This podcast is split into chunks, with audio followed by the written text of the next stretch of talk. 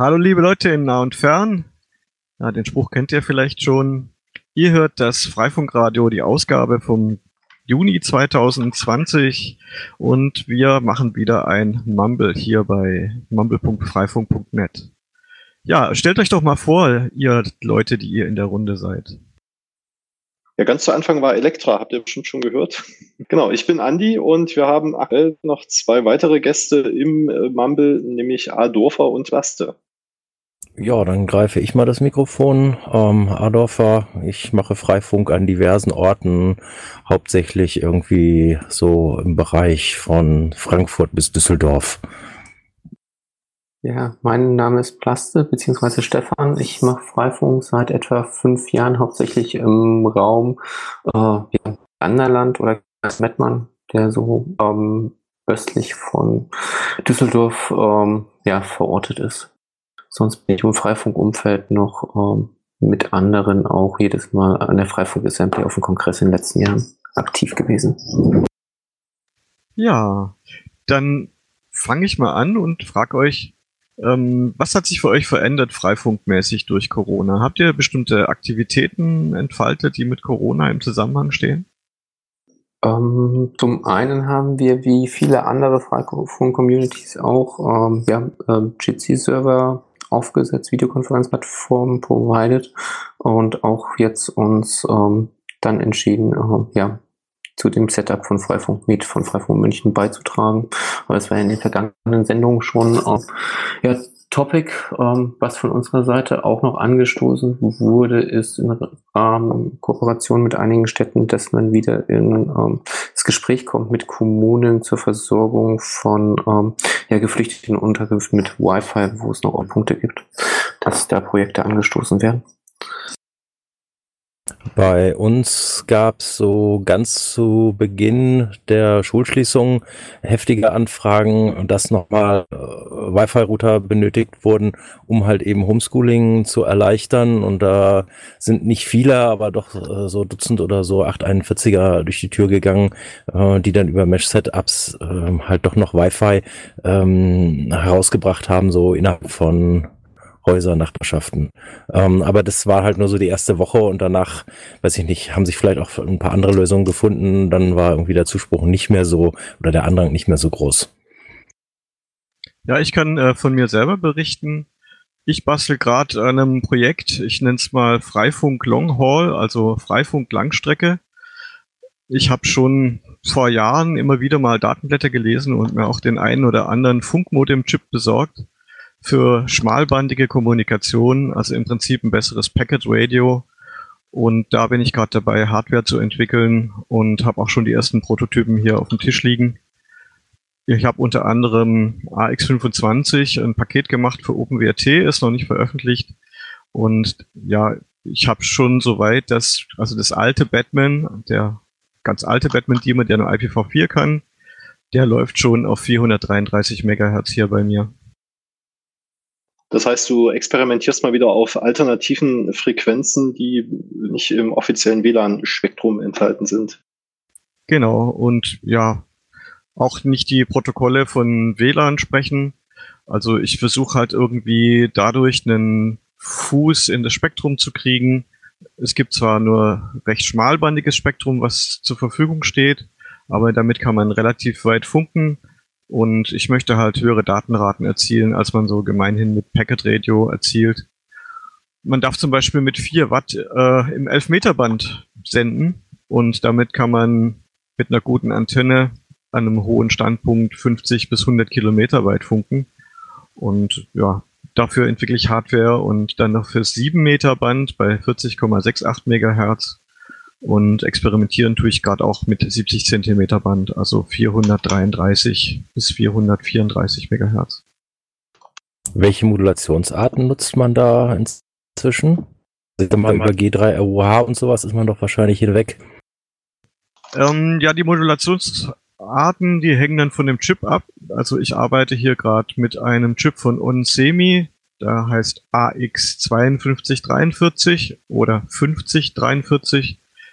Der 5043 hat ein bisschen mehr Features und aber fürs Experimentieren habe ich jetzt den 5243 und der kann äh, BPSK, also Binary Phase Shift Keying, äh, zwei FSK, also Frequency Shift Keying mit äh, zwei unterschiedlichen Zuständen und äh, vier FSK. Und weil man ein bisschen mehr Bandbreite hat, also ein bisschen mehr Daten durchkriegt, äh, bei geringerer Modulationsbandbreite werde ich mich auf vier FSK fokussieren. Das ist auch die Modulation, die zum Beispiel, ähm, es gibt ja diese PMR-Funkgeräte, die gibt es auch in digitaler Form und die verwenden dann vier FSK und auch die anderen digitalen äh, Amateurfunkgeräte verwenden das, soweit ich weiß, auch. Okay, das sind jetzt ziemlich viele Abkürzungen gefallen, die, die mir überhaupt nichts sagen. Äh, verglichen mit heutigen WLAN, erwartest du zum Beispiel, was da an Bandbreite äh, zum Beispiel übertragen werden kann? Das hängt äh, von der Kanalbandbreite ab, also wie viel Bandbreite ich mir gönnen kann, aber so in der Größenordnung von 100 Bit, wenn man es ganz, ganz, ganz schmalbandig macht, also bis zu 250 Kilobit sind jetzt zum Beispiel mit diesem konkreten Chip möglich. Und dann würde aber das, das würde jetzt nicht im 27 Megahertz Band oder in diesem ähm, 40,68 Frequenz ist die Frequenz in Megahertz 7 Meter und ein paar zerquetschte. Äh, da kriegt man vielleicht so 20 Kilobit hin, vielleicht ein bisschen mehr.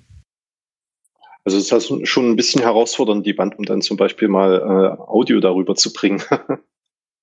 ja, also mir geht's eher so quasi äh, ein System zu machen, dass man zum Beispiel in der ganzen Bundesrepublik überall, wo man geht und steht, äh, Textnachrichten verschicken kann. Aber halt wirklich nur einfache Textnachrichten oder halt auch ähm, ja Voice over IP oder einfach nur Voice, also vielleicht ohne das IP-Protokoll. Also im Prinzip äh, könnte man vielleicht auch sowas wie Mumble äh, in digital machen mit einem entsprechend schmalbandigen Codec. Mhm. Und diese Frequenzbänder, von denen du gesprochen hast, die sind für jedermann frei benutzbar oder eine Ausnahmegenehmigung dafür irgendwo geholt? Nee, also ich beschränke mich im Moment auf die ISM-Bänder und es gibt halt dieses ISM-Band bei 40,68 Megahertz ab plus minus 20 Kilohertz.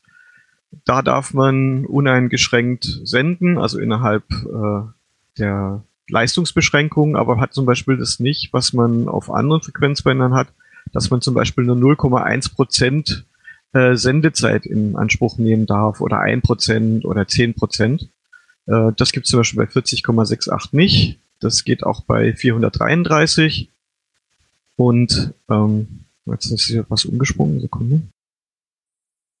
Also die Problematiken, die sich aus der Airtime-Fairness, die man bekommt äh, in anderen Bändern, dass man also ständig noch Carrier-Sensing auf andere Frequenznutzende durchführen muss, äh, das hat man dort nicht, sondern man kann einfach ja senden, wie einem lustig ist, muss man so bös zu sagen. Okay.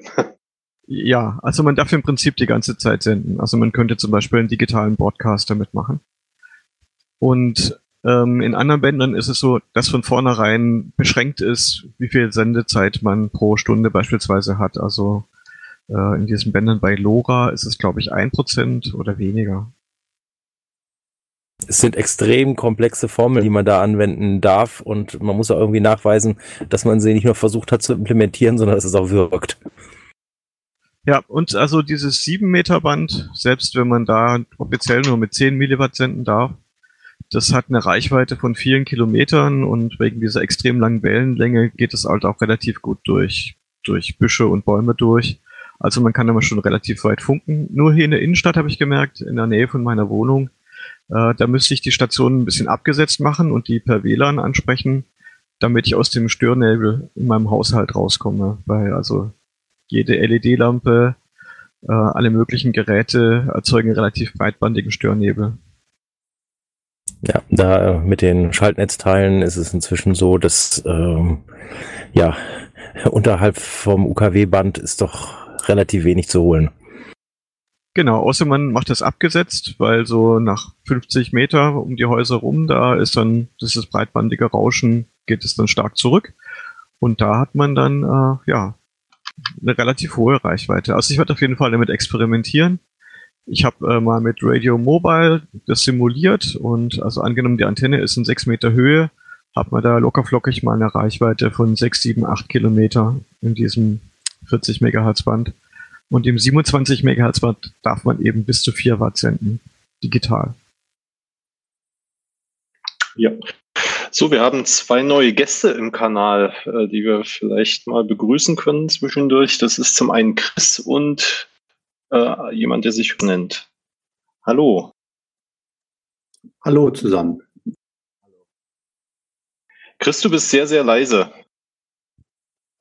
Okay, dann äh, kann uns vielleicht äh, Hypers erzählen, wo, aus welcher Community er kommt und wie die Community mit der aktuellen Corona-Situation umgegangen ist, ob es da Besonderheiten gab, wie man sich trifft und so weiter.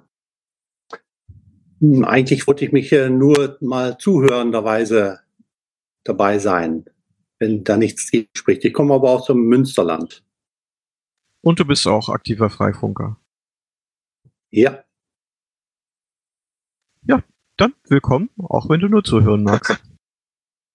Genau, es ist dank Corona möglich, dass es auch ein Sneak Preview gibt von unserer Sendung. Live dabei. Ja, oder wir senden per FM, da kann man, oder per Stream, das machen wir sonst auch. Genau, dann äh, äh, aber immer am, wann ist es? Am zweiten Dienstag im Monat, ich habe es schon wieder, habe es schon fast vergessen, immer am zweiten Dienstag im Monat äh, senden wir das live auf 80,4 in Berlin äh, um 20 Uhr sind wir da meistens dran. Genau, und äh, auf 90,7 Megahertz in Potsdam und mit einem guten Radio kriegt man uns zum Beispiel bis Bad Belzig rein. Alles schon ausprobiert. Natürlich. Das sind analoge FM-Modulationen, ne? dass das heute noch gibt. Ja, und das ist sogar, in Berlin ist es zumindest nur Mono. Weil wir haben eigentlich einen relativ äh, ja, schwachen Sender. Der in Potsdam, der funkt dann doch irgendwie ein bisschen weiter. Ja, ähm, Cluster Adolfe, wie läuft das bei euch in den Communities jetzt eigentlich? Trefft ihr euch dann äh, per Jitsi oder per Mumble oder äh, gibt es überhaupt regelmäßige Treffen? Also bei uns ist es so, im Verein der Community haben wir äh, einmal im Monat ein physisches, äh, ja, einen Stammtisch gehabt. Ähm, vor Corona-Zeit, Corona-Zeiten haben wir den in die digitale Welt als Jitsi verlagert. Äh, wir vom Verein aus, ähm, wir haben hier lokal auch einen Förderverein, der die Freifunkaktivität trägt, ähm, haben jetzt auch ähm, noch die Herausforderung, dass wir im ersten Halbjahr 2020 eine Jahreshauptversammlung abhalten müssen. Die ist auch für nächstes Wochenende angesetzt und die werden wir auch erstmalig rein digital in Jitsi abbilden. Da bin ich ja gespannt auf eure Erfahrungen, wie sowas äh, funktioniert. Ja, wir sind auch alle sehr gespannt und wir berichten gerne. sehr, sehr gut. Ihr hattet ja auch, äh, das war glaube ich auch äh, der Neanderfunk, die den äh, Freifunktag oder so ähnlich, weiß nicht mehr, wie die Veranstaltung hieß, war irgendwas mit 3F, ähm, die ihr jedes Jahr angeboten habt. Das wird in die mal ins Wasser fallen oder wird das digital bei euch dann äh, durchgeführt? Also es ging um den, äh, in NRW gibt es so den Begriff des Freifunktages. Das ist halt einfach eine Veranstaltung, die von einzelnen Freifunk-Communities ähm, durchgeführt wird, wo andere Communities sich treffen, wo man so Socializing-mäßig sich zusammentrifft. Und ähm, immer wie in den letzten Jahren auch, es findet Anfang Juni die Fichtenfunk-Community-Konferenz statt. Das ist in Altena im Sauerland, gibt es die Möglichkeit, zu, gemeinsam zu grillen und frei zu funken. Die Veranstaltung hätte jetzt diese dieses Wochenende stattgefunden.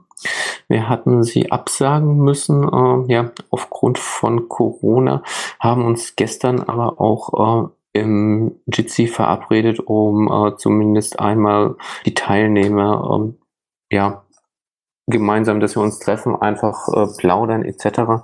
Daraus ist gestern von etwa ja 15 bis 2 Uhr nachts eine Session noch, wo wir ähm, relativ viel an der Technik auch geschraubt haben und äh, neue Sachen ausprobiert haben. Ja, und das äh, mit ganz geringem CO2-Fußabdruck am Ende. Ah, ich glaube, der eine oder andere Kronkorken ist da geöffnet worden und da ist CO2 freigesetzt worden. Ah, ja, aber es wurde wahrscheinlich nicht so viel Fleisch konsumiert äh, und gut ähm, ja, und sonstige flüssige Nahrung wie bei einer physischen Veranstaltung. Ja, leider kein Mutzbraten. Sehr schade. Ja, in der Tat. Holen wir alles nach, in, hoffentlich nächstes Jahr.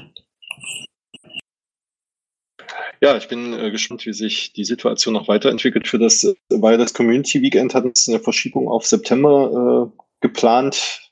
Äh, da bin ich auch noch unsicher, ob das eine äh, Präsenzveranstaltung wird oder ob wir das im Homeoffice dann machen. Das werden wir dann auch demnächst mal entscheiden und entscheiden müssen, äh, damit äh, das auch von allen Teilnehmenden geplant werden kann. Äh, aber die Entscheidung ist halt nicht leicht irgendwie. So, Chris, hast du an deinem Mikrofon äh, vornehmen können? Äh, ich habe es mal versucht. Ist es so besser? Es ist deutlich besser.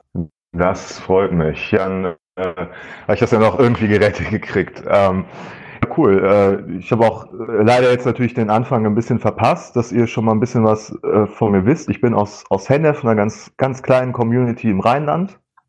Und äh, ja, ich wollte auch mal äh, die Möglichkeit, äh, mit euch nur mal so ein bisschen zu quatschen, wie es so ist, wie es läuft in der aktuellen Situation. Und äh, ja, freut mich, dass ich es geschafft habe, dann noch reinzukommen. Ja, freut uns auch. Ähm, wie äh, habt ihr denn euer Community-Leben jetzt gestaltet, nachdem man sich physisch nicht mehr so gut treffen konnte? Ähm, ja, also Jitsi ist natürlich ein Thema. Äh, da haben wir einen, einen, kleinen Server aufgesetzt, den auch Nachbar-Communities mitnutzen können. Ansonsten ähm, findet da schlicht und ergreifend so ganz viel statt. Ähm, hatten auch so unsere Problemchen. Corona ist ja nicht nur, nicht nur äh, nicht treffen, sondern es gibt unglaublich viele Meinungen und unterschiedliche Meinungen und Einstellungen zu dem ganzen Thema, dazu geführt hat, ähm, ja, eine, die jetzt im Moment in Frankfurt vielleicht nicht unbedingt so sind oder aktiv sein möchten, weil sie vielleicht andere Meinungen vertreten ja, auch das kommt neben dem nicht physisch Treffen noch oben drauf. Ja, gibt, äh, gibt ja viele Herausforderungen äh, zu der Zeit, aber ähm, ich kann aus meiner Erfahrung berichten, dass, äh, dass viele Communities tatsächlich ähm, das ganz gut geschafft haben und auch äh, teilweise sich häufiger getroffen haben, weil es jetzt äh, online einfacher möglich ist. Es gab zum Beispiel in Thüringen äh, Communities, die sich jetzt dank erfolgter Jitsi-Installationen auch endlich mal relativ einfach treffen konnten und dann an Firmwares geschraubt haben oder Treffen äh, häufiger haben stattfinden lassen können mit mehr Besuchern aus ganz anderen Teilen. Äh, von daher hatte das tatsächlich auch ein paar positive Effekte für einige Communities. Ja, also ich denke, ja, wir haben uns auch äh, hier und da öfter getroffen, das äh, gebe ich auch zu. Das ist ähm, ist ja durch Jitsi wirklich, äh, wirklich schön. Wir haben das auch, ich bin noch in anderen Vereinen, äh, die sich auch mit digitalen Themen unter anderem befassen, da hat das auch ganz, ganz gut funktioniert. Das stimmt tatsächlich. Ähm, wir haben hier durch ein bisschen Streit, was die Krise anbelangt, auch äh, einfach jemanden oder zwei Leute, die, äh, die sich eine andere Krise gewünscht haben, sofern noch auszugleichen. In der kleinen Community immer so ein Problem natürlich. Du, dein ist immer relativ abgehackt. Nutzt du äh, Push-to-Talk für äh, Mumble oder hast du diese automatische Erkennung da eingestellt? Ähm, ich drücke auf äh, Taste, also Push-to-Talk und äh, genau, das habe ich so eingestellt, wie im Wiki auch.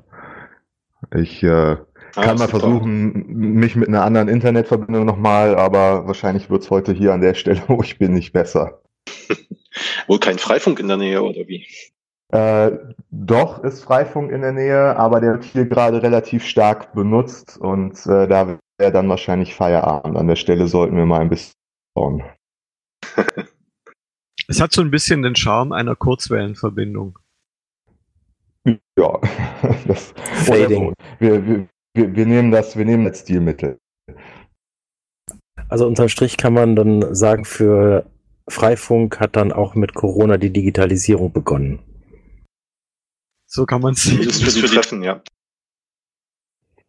Ja, denke ich. Kann man auf jeden Fall so sagen, ja. Ein Stück weit ist das richtig.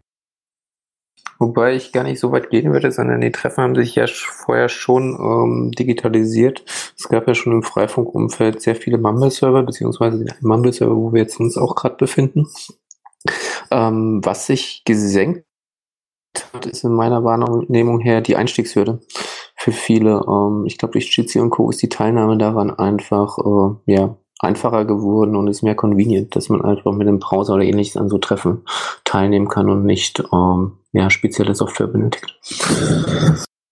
Ja. Das erzählt doch äh, noch kurz vielleicht von eurer Community. Seit wann gibt äh, Freifunk in Hennef? Äh, wie groß ist euer Netz? Ähm, welche Firmware nutzt ihr? Baut ihr was eigenes?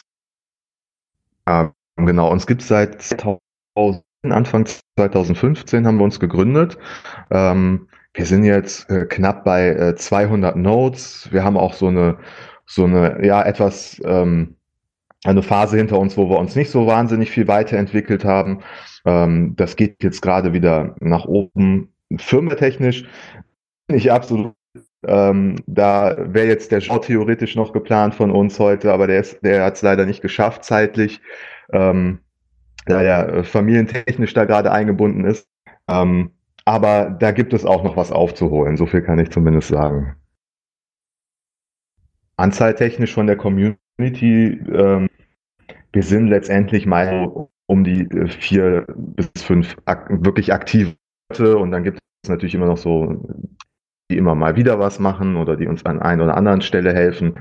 Ähm, da sind wir, da ähm, versuchen wir natürlich immer auch Nachwuchs zu finden. Wir sind ja ein bisschen ländlich gelegen und ähm, das ist, ähm, ist halt hier manchmal nicht ganz so einfach, ähm, weil es auch vielleicht ein, ein Thema ist, was man in, in, einer kleineren Stadt nicht so erwartet. Wir arbeiten aber sehr, sehr gut mit der Stadt Hennef zusammen, die auch äh, Fördermitglied ist und die äh, selber Freifunk betreibt und äh, wir haben mit denen zusammen und äh, einer Landesförderung vor ein paar Jahren ja auch Richtfunk aufgebaut und äh, auf jeden Fall sehr, sehr gut. Diese, hm, wie soll ich sagen, ja, die, die typische Zusammenarbeit, wie man sie vielleicht eher in, einem, in, einem, in der Vereinsmeierei vielleicht auch sehen würde, aber das ist wirklich sehr positiv gemeint. Das äh, klappt hier in, in einer kleinen Stadt ganz gut. Habt ihr, habt ihr Zugang zu erhöhten Standorten, die jetzt beispielsweise der Gemeinde gehören? Genau, haben wir. Ähm, wir haben den Rasturm gekapert und auch eine alte Burgruin. Und äh, dann haben wir noch so Standorte, die auch etwas erhöht sind, wie ein Parkhaus. Ähm, das sind, das sind so die Dinge. Und in der Kreisstadt nebenan, in Siegburg, sind wir auch auf dem Kreishaus äh, obendrauf. Ich meine, das hätte so um die 14 Stockwerke. Also da kann man auch die ganze Region äh, begutachten und, äh, und sehen. Und da funken wir dann ein wenig durch die Gegend über, ich glaube, bis maximal elf Kilometer. Ah, da hast du meine nächste Frage quasi schon beantwortet. Das ist gut. Wenn äh, wir benutzen tatsächlich, ich das werden wir auch oft gefragt, ähm, als, als Technik dazu das sogenannte YBAC. Das ist, eine, ist ein System, was hier an der äh, Fachhochschule Bonn-Rhein-Augustin entwickelt wurde. Und äh, die haben daraus eine, eine, hm, ja, dieses System ist ursprünglich, so wie ich das damals verstanden habe, äh, zum Beispiel auch für Regionen, die, die äh, noch gar kein haben gedacht. Also damals hat man das an einem Beispiel von in der Region von Afrika gemacht. Das ist ähm, relativ leicht äh, aufzubauen. Es sind äh, gute Strecken möglich und äh, der Schlauch ist einigermaßen niedrig schnell äh, installiert. Ähm, da ist halt auch für, es ist auch für Solar ausgelegt. Deswegen also für sehr, sehr abgelegene Gebiete, wo man dann mit einer Solarzelle arbeiten kann. Und ähm, ja, das funktioniert ganz gut. Leider ist jetzt mit ähm, Wyback, ich weiß jetzt gar nicht, wie der Status von der Firma ist, ähm, aber wir haben nach wie vor noch Kontakt zu den ursprünglichen Entwicklern. Insofern kommen wir da immer gut weiter. Wie ähm, schreibt man das denn, Wyback? Oder ich versuche gerade die Informationen noch zusammenzufinden. Genau, das ist W-I-B-A-C-A. Ah, okay, danke. Ich glaube, ähm, die Firma, äh, wir haben ja immer direkt mit der FH zusammen, die Firma, über die das dann abgewickelt wurde, heißt DFUTech, Deutsche Funktechnik. Ah ja, ich habe es gefunden, tatsächlich. ja, ist sehr klein, aber wir haben das damals sehr positiv gesehen, dass wir, ähm, dass wir halt mit einer kleinen Firma hier von der, also als Gründung von einer Fachhochschule und mit denen direkt eng zusammenarbeiten. Für die waren das sehr, sehr interessante Forschungsergebnisse, die wir denen liefern konnten, weil wir natürlich ein äh, theoretisch erstmal nur theoretisch gutes System auch mal Last gebracht haben unter, unter verschiedensten Bedingungen. Als der Freifunktag 2017 in Hennef war, hatten wir da auch ein bisschen was im Einsatz und konnten da testen. Und eure Erfahrungen sind gut. Unsere Erfahrungen sind auf jeden Fall gut. Ähm, ich, ich glaube aber, deswegen bin ich immer vorsichtig, äh, wenn man jetzt nicht so diesen, diesen direkten Kontakt hat und ich jetzt auch nicht weiß, wie sich diese Firma weiterentwickelt hat, das ist bei Ausgründungen, äh, ich habe das einfach nicht mehr im Blick, ähm, weiß ich gar nicht, wie gut man noch da dran kommt. Und ähm, dann ist halt auch mal die Frage, wenn man die, die Technik hat, wenn man Wyback installiert und, und wer weiß, wie es dann weitergeht, eventuell braucht man mal was und dann gibt's die nicht mehr in anderer Form. Da bin ich halt aktuell äh, nicht informiert, ob das sinnvoll ist. Ja, und es ist auf jeden Fall ja eine proprietäre Technik, weil es gibt ja schon Standardlösungen, die man einfach einsetzen kann und die auch preiswert sind. Ja, klingt auf jeden Fall spannend, äh, dass, äh, dass ihr dann auch ähm, andere Sachen ausprobiert habt und ähm, da tatsächlich äh, auch erfolgreich äh, mit wart, auch wenn das jetzt aktuell vielleicht äh, nicht ganz absehbar ist, wie es da weitergeht. Ja, also es hat, es hat sich bewährt und äh, wir haben auch sehr viel gute Erfahrungen gesammelt und äh, wie ich eben erwähnt habe, für die Stadt äh, Hennef war das, war das auch interessant, so halt mal auf einer Burgruine auch Internet, was immer ganz gut ist und äh, ja, das war eigentlich damals wirklich eine Win-Win-Situation für alle, muss ich sagen, ja. Wir nähern uns mit Riesenschritten dem Ende der halben Stunde, die wir Online-Sendezeit haben, also per FM analog. Äh, Gibt es noch etwas, was ihr jetzt unbedingt noch loswerden wollt, was über den Sender gehen soll? Für die Radiohörer. Für den Rest können wir danach auch noch äh, einfach weiter aufnehmen. Das machen wir sowieso, genau. Ja, ansonsten äh, ist es einfach jetzt der Cliffhanger für die Radiohörer, dass sie dann äh, den, äh, die Sendung auf radio.freifunk.net nachhören und äh, auch den Rest sich mit anhören können. Dann verabschieden wir uns von den Radiohörern und hoffen, dass Sie im nächsten Monat auch wieder mit einschalten. Genau, und wir beißen nicht. Also kommt ruhig ins Mumble, mumble.freifunk.net und ja, Näheres werden wir vorher euch mitteilen über die Mailingliste. Gut, dann können wir jetzt einfach weiter plaudern für die, für die Podcast-Aufnahme. so schaut's aus. Ähm, bei dieser Wayback-Lösung ähm, würde mich interessieren, was für Erfahrungen habt ihr da mit der Haltbarkeit äh, von den Komponenten gehabt? Weil ähm, ich kenne das so, dass es ja meistens so ist, dass äh, man hat eine, wenn man eine gewisse Anzahl an Standorten hat, gibt es halt dann doch mal Überspannungsereignisse auf die eine oder andere Art und äh, ja, dann muss man halt gucken, ob man es repariert bekommt oder ob man schnell Ersatz bekommt, äh, wie lange dann die Lieferzeiten sind, wie ist das, wenn man so eine Lösung hat, die vielleicht doch nicht so irgendwie bei 50 verschiedenen Distributoren gelistet ist und wo man halt auch vielleicht mal schnell was bei eBay Kleinanzeigen und Konsorten dazu ordern kann. Ja, also bisher haben wir das Glück gehabt, dass noch nichts kaputt gegangen ist. Ähm, wir hatten mal ein, auf der Burg, da ist das mit dem, mit dem Blitzableiter nicht so optimal, da hatten wir mal ein Überspannungsereignis, es sind allerdings andere Dinge äh, kaputt gegangen. Wyback hat es in dem Fall äh, dann nicht getroffen.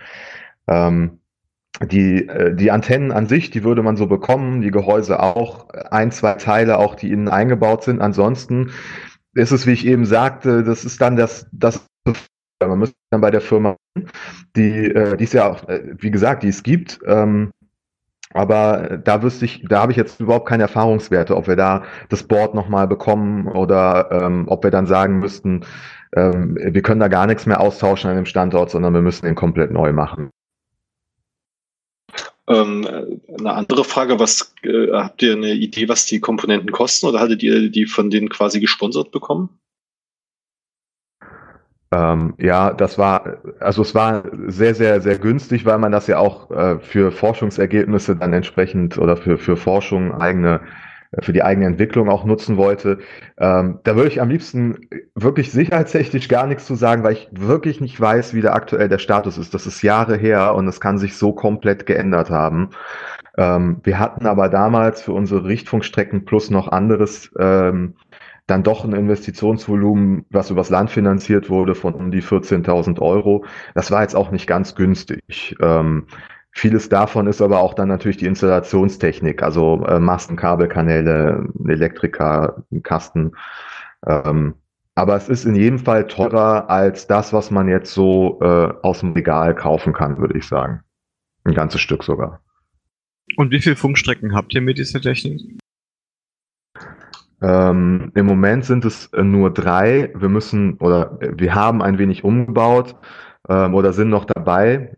Die, ähm, es sind ein paar weggefallen, einfach weil sich die Gebäudesituation von der Stadt auch geändert hat. Da haben wir noch keinen optimalen Ersatz für gefunden. Wir hatten eine Zeit lang eine große Flüchtlingsunterkunft über ähm, die Burgruine versorgt, die dann, die wiederum aus, aus der Kreisstadt, aus Siegburg vom Kreishaus versorgt wird.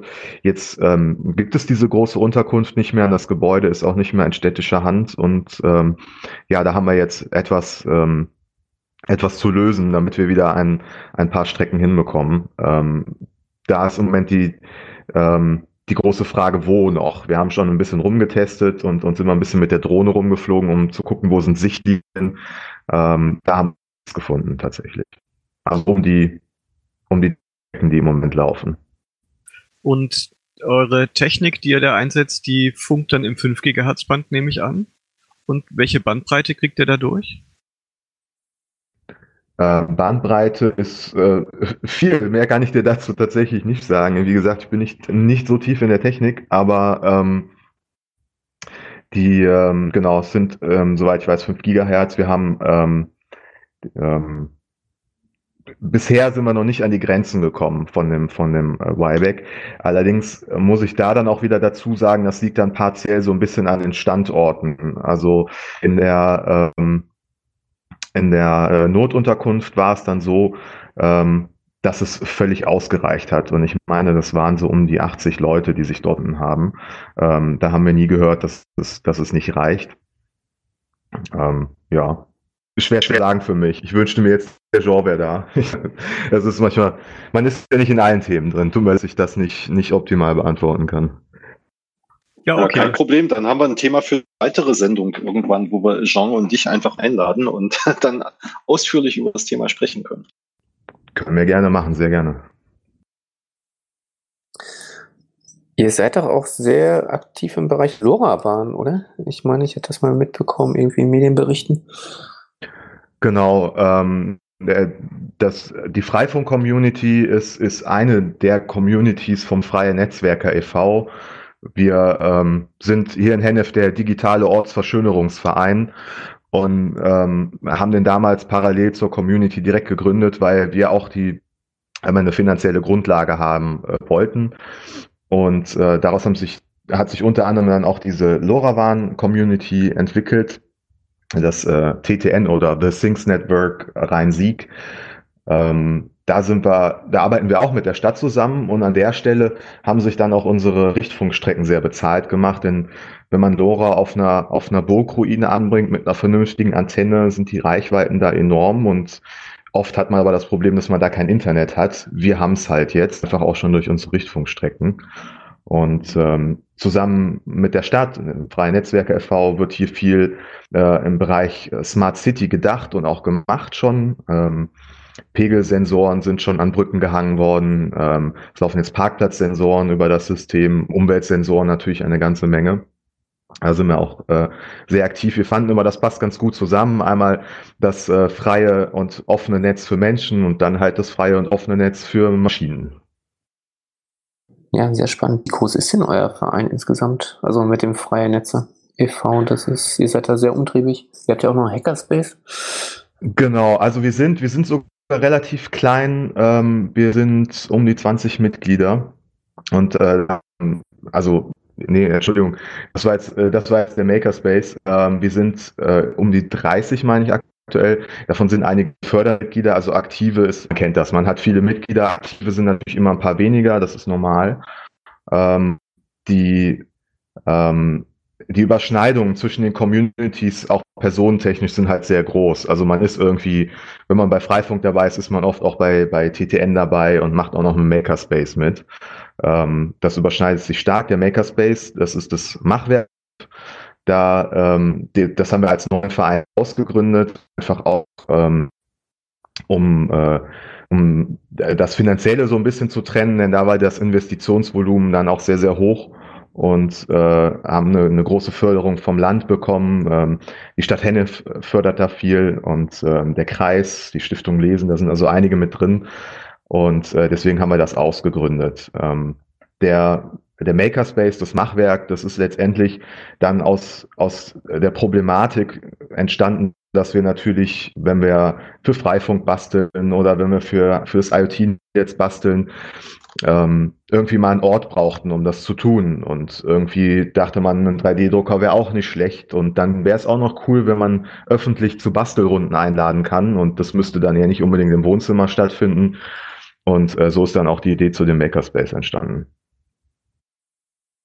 Klingt alles sehr cool. Also der Verein heißt Freie Netzwerker e.V., oder? Das ist. Äh genau, Freie Netzwerker e.V. Und dann hat sich daraus jetzt ausgegründet äh, das, das Machwerk oder der Machwerk e.V. in Hennef. Das ist dann der, der Makerspace Schrägstrich Stadtlabor. Und äh, leider gerade noch für die Öffentlichkeit geschlossen. Wir konnten jetzt erst die Woche für Mitglieder äh, wieder öffnen. Ähm, aber es äh, bessert sich ja stetig in der Situation und da schauen wir mal, wie wir da weiterkommen. Ja, auf jeden Fall. Ähm, am Anfang hast du gesagt, wir sind eine kleine Freifunk-Community und da steckt ja doch ganz schön viel dahinter und äh, finde ich ziemlich cool, was ihr da alles macht. Danke, das ist nett. Ja, das ist, ähm, das ist halt, ich glaube, es ist immer so, wenn man die, die, die richtigen Leute hat und das gut zusammen äh, funktioniert, dann, äh, dann kann man das äh, so erreichen auf jeden Fall. Also man muss halt, man muss halt äh, gemeinsam da vorgehen und das, das gemeinsam durchziehen und sich dann aber auch nicht vor der vielen Arbeit, die dann teilweise auf einen, auf einen wartet, scheuen. Das ist natürlich tatsächlich auch manchmal, gerade wenn man so ein, so ein Makerspace in einem, in einem Ladenlokal, also man mietet ja dann wirklich eine Immobilie und da, ist dann ja doch einiges äh, da darf man sich halt nur scheuen alle motivieren, solche Orte äh, äh, zumindest mal durchzudenken und zu versuchen, solche Orte zu schaffen. Das gibt's ja, gibt's ja an, in vielen Städten mittlerweile und es, ähm, es wirkt sich auch sehr, sehr positiv auf die Community-Arbeit aus, wenn man sowas hat. Ja, das klingt wirklich schön. Und du hast ordentlich untertrieben, muss ich sagen. ja. Äh, in welchem Zusammenhang? ja, kleine Community, äh, nur 200 Knoten. Naja, das sind dann doch ein bisschen mehr. Und Knotenzahl ist halt einfach nicht alles. genau, das stimmt auch wieder, ja. Ja, wir haben äh, tatsächlich auch äh, jetzt direkt in der ähm, in der Corona-Krise kurz davor auch tatsächlich wieder ähm, ein bisschen mehr Leute motiviert gekriegt. Ich kann also auch einen Knoten aufzustellen. Ich weiß jetzt gar nicht, woran genau das liegt, was das mit der Krise oder ob das was mit der Krise zu tun hat, aber das ist so eine kleine Erfahrung, dass die Leute vielleicht generell über digitale Möglichkeiten wieder etwas stärker nachdenken. Genau, gezwungenermaßen. G genau, ja. Ja, also es ist ein Hallo-Wach-Moment. Auf jeden Fall. Wo sich jetzt auch unser Netz, ähm, also wir haben nicht mehr diese das, das ist ganz logisch. Wir haben jetzt nicht mehr die, die einen Freifunkknoten, auf denen unfassbar viele Leute sind oder die eine Ecke, wo sehr, sehr viele Leute sind. Das ist alles irgendwie was gleichmäßiger verteilt. Ähm, in einem, im, im, meistens im Tagesverlauf zumindest. Ähm, aber an den Stellen, wo jetzt, wo auch die Gastronomie wieder aufhat, äh, in, in Teilen zumindest, ähm, dann sieht man halt viele Leute, die das, die das jetzt sehr, sehr positiv nutzen können, wo es vorher vielleicht nicht so wichtig war. Also als Beispiel im, ich nenne es mal Homeoffice, aber halt man kann sich auch mal ins Café oder halt auf die, auf die Bank oder auf die, die Mauer setzen und äh, da jetzt auch Büroarbeit machen. Ähm, ich habe das Gefühl, dass noch viel mehr Leute unterwegs auch mit dem Laptop bei uns im Netz sind, so wenn ich rumlaufe und schaue. Ich habe noch eine Frage generell wegen dem The Things Network. Also angenommen, ich habe ein sehr teures Lastenrad mit Elektromotor, was ein paar tausend Euro wert ist. Kann ich da einen LoRa-Sender einbauen, der ab und zu die Standortdaten von dem Ding funkt und wenn es dann geklaut wird und es kommt irgendwo in die Nähe von einem LoRa-System, äh, werden die Daten dann beispielsweise an mich übers Internet übertragen? Äh, ja, genau, das kannst du machen. Ähm, Im Grunde genommen, vom Prinzip her ist sowas, ähm, also wir benutzen das in einer etwas anderen Variante viel. Das ist der sogenannte TTN-Mapper. Da ähm, wird halt wird halt der, der, ähm, das, das Gateway immer mal angepinkt. Wir, wir messen die Empfangsstärke, machen Heatmaps damit, aber letztendlich, genau, kannst du das auch einfach nur für den Standort einsetzen. Der äh, Sender würde dann seinen, seinen Standort ähm, einfach mal rausschicken und so, sofern irgendwas zum Empfang da ist, würdest du den Standort bekommen. Mm, du kannst oder solltest jetzt mit der, mit der Anzahl der, ähm, ähm, also wie, wie, oft du letztendlich sendest, den Standort solltest du dann äh, bei LoRa nicht übertreiben. Da hast du gewisse Airtime-Richtlinien, wie, wie oft, wie viel Airtime darfst du haben und so weiter. Aber prinzipiell geht das, ja. Also konkret habe ich halt mitbekommen, dass äh, hier in Berlin teure Lastenräder gestohlen werden und es wäre doch schön, wenn man mit so einer einfachen Technik, ohne dass man äh, monatlich äh, für eine SIM-Karte bezahlen muss, die quasi aufspüren könnte und dafür würde es ja reichen, wenn es einmal die Stunde oder so seine Standortdaten funkt. Es ist ja vor allem auch sehr energieeffizient im Vergel äh, Vergleich zu GSM-Lösungen. Genau, ja, das stimmt. Aufladen, je nachdem, wie man das einstellt, kann man da die Batterie durchaus Monate ähm, äh, drin lassen jetzt mal äußere Einflüsse, äh, die noch draufkommen, Wärme, Kälte und so weiter. Aber ja, die Batterielaufzeit ist enorm. Und äh, woher kann man das dann so machen? Ist dann quasi ähm, auf dem Gateway, ist das sowas wie MQTT, also irgend so ein Aggregator? Muss ich wissen, äh, wo das Gerät, also in welchem, äh, ja, in welchem Arm von The Things Network das zu dem Server spricht? Oder wird es dann, kann ich generell sagen, es sollte irgendwo hingeschickt werden im Internet. Genau, erstmal, ähm, du hast dann einen, Account im The Things Network und meldest das äh, als dein, dein Gerät dort und dann fällt das eben hinten aus dem The Things Network einfach raus und du kannst dann damit machen im Grunde genommen, was du möchtest. Also viele werden zum Beispiel erstmal mit Node-RED arbeiten zum Beispiel oder so. Und das gibt ja, äh, also gerade im IoT-Bereich wird das gerne benutzt. Und dann kannst du damit letztendlich mit den Daten machen, was du möchtest. Die Infos selber sind, äh, also die, die GPS-Daten als Beispiel kannst du ähm, relativ simpel einfach in den, in den Payload mit, mit reinstopfen und sammelst die dir danach wieder raus, eben über Node-RED beispielsweise. Speicherst die in der Datenbank, dann kannst du das Ganze auf einer Karte darstellen beispielsweise. Ähm, oder ähm, was ich auch schon gesehen habe, wenn es jetzt ums reine Tracking geht, ab und zu mal ein Standort, ähm, hast du halt einfach die, die, die, äh, die Geodaten und, und gehst damit einfach relativ händisch auf äh, OSM oder sowas aus, habe ich schon gesehen. Ich glaube, die Frage bezog sich auch mehr darauf, ob du wissen musst, in welchem LoRaWAN-Bereich sich dieses gerade aufhält oder ob ähm, das irgendein LoRa-Uplink benutzt. Also ich sage jetzt mal, ähm, wenn das Gerät in Friedrichshafen auftaucht und dort eben auch ein LoRaWAN auf irgendeinem Dach steht, ob sich dann auch meldet oder ob man dann aktiv hingehen müsste und sämtliche LoRaWAN-Gateways so wie zu B-Netz-Zeiten abklappern muss. Genau. Okay. Äh, okay, ähm, das habe ich wahrscheinlich. Die, ähm, alles, was mit The Things Network zu tun hat, das ist ähm, völlig egal, wo Gerät ist, da musst du gar nichts machen. Ähm, die, äh, das spricht alles miteinander und auch viele ähm, private äh, LoRaWAN-Netze sind durchaus dabei. Ähm, ich äh, frage mir jetzt nicht genau, wie man es bei Wyoming, also auf jeden Fall, wenn ich wenn ich ein, mit meinem, mit meinem Node ein privates Netz erreiche und die haben das freigegeben, dass das äh, zum, äh, zum ganz offenen The Things Network erreicht wird, funktioniert das im Normalfall sehr gut. Da musst du gar nichts machen. Auch komplette geschlossene Netze auf LoRaWAN-Basis. Das ist aber eher die selten, würde ich sagen. Also im Grunde genommen kannst du den Node in Berlin, in Rheinland, in, in Holland, ja, wo auch immer benutzen. Ja, aber ich muss nicht den aktiv quasi pollen äh, in den verschiedenen Gateways in den Regionen, sondern ähm, das meldet dann, wenn dieser ähm, wenn das Gateway sich zum Things Network freigeschaltet hat und den Traffic durchlässt, äh, dann kommen die Datagramme bei mir an, auch wenn ich nicht irgendwie überall rumfrage. Genau, genau, genau. Das ist der große Vorteil dabei, ja. Mhm. Ja, dann ist die Frage beantwortet. Eine habe ich noch ähm, das The Things Network, was ihr betreibt, das funkt dann in dem Band von 863 bis 870 Megahertz. Ist das richtig? Genau. Ähm, in äh, Nord- und Südamerika ist es etwas anders, aber genau. Also 433 Megahertz wird da nicht verwendet.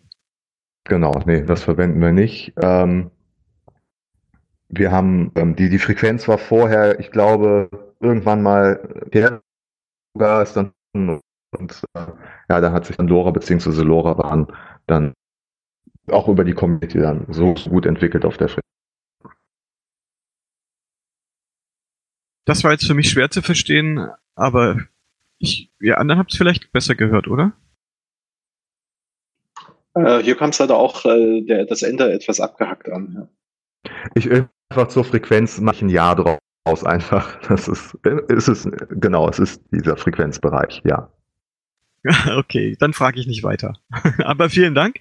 Das, was ich wissen wollte, weiß ich jetzt. Dankeschön.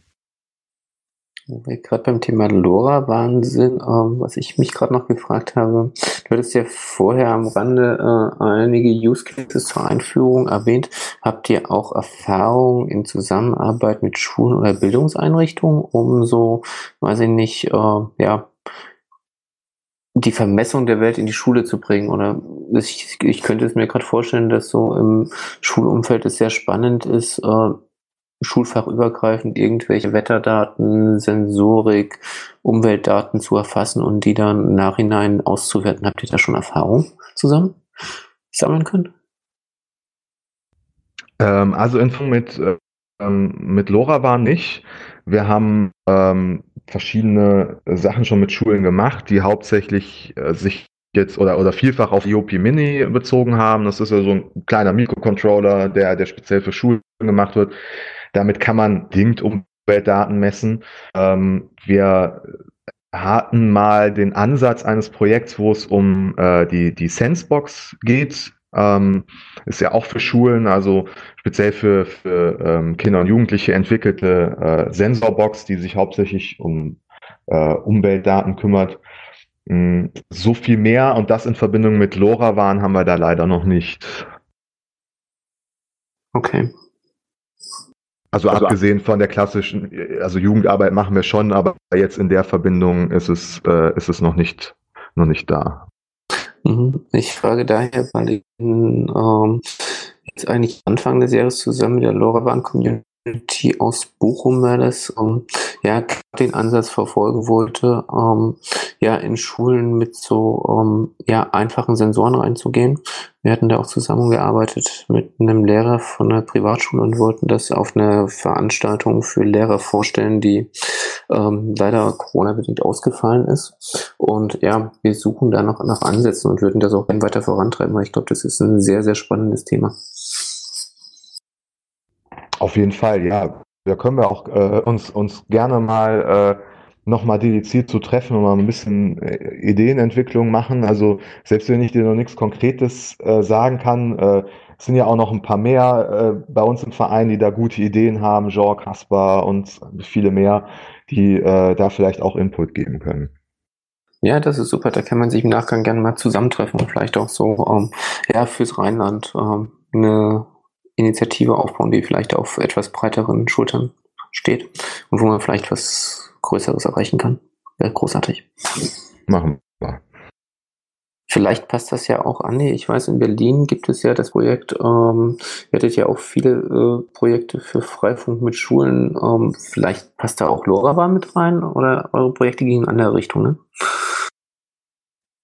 Ja, es gibt ja die, die Initiative Vernetzt euch. Äh, da da ging es halt auch darum, dass sich äh, Jugendeinrichtungen erstmal überhaupt vernetzen. Ähm, da weiß ich aktuell, weiß ich nicht, wie das Projekt läuft oder ob das gerade ruht. Ähm, da gab es auf jeden Fall die Broschüre, die, die wir im letzten Jahr rausgebracht haben und die, die wir veröffentlicht haben.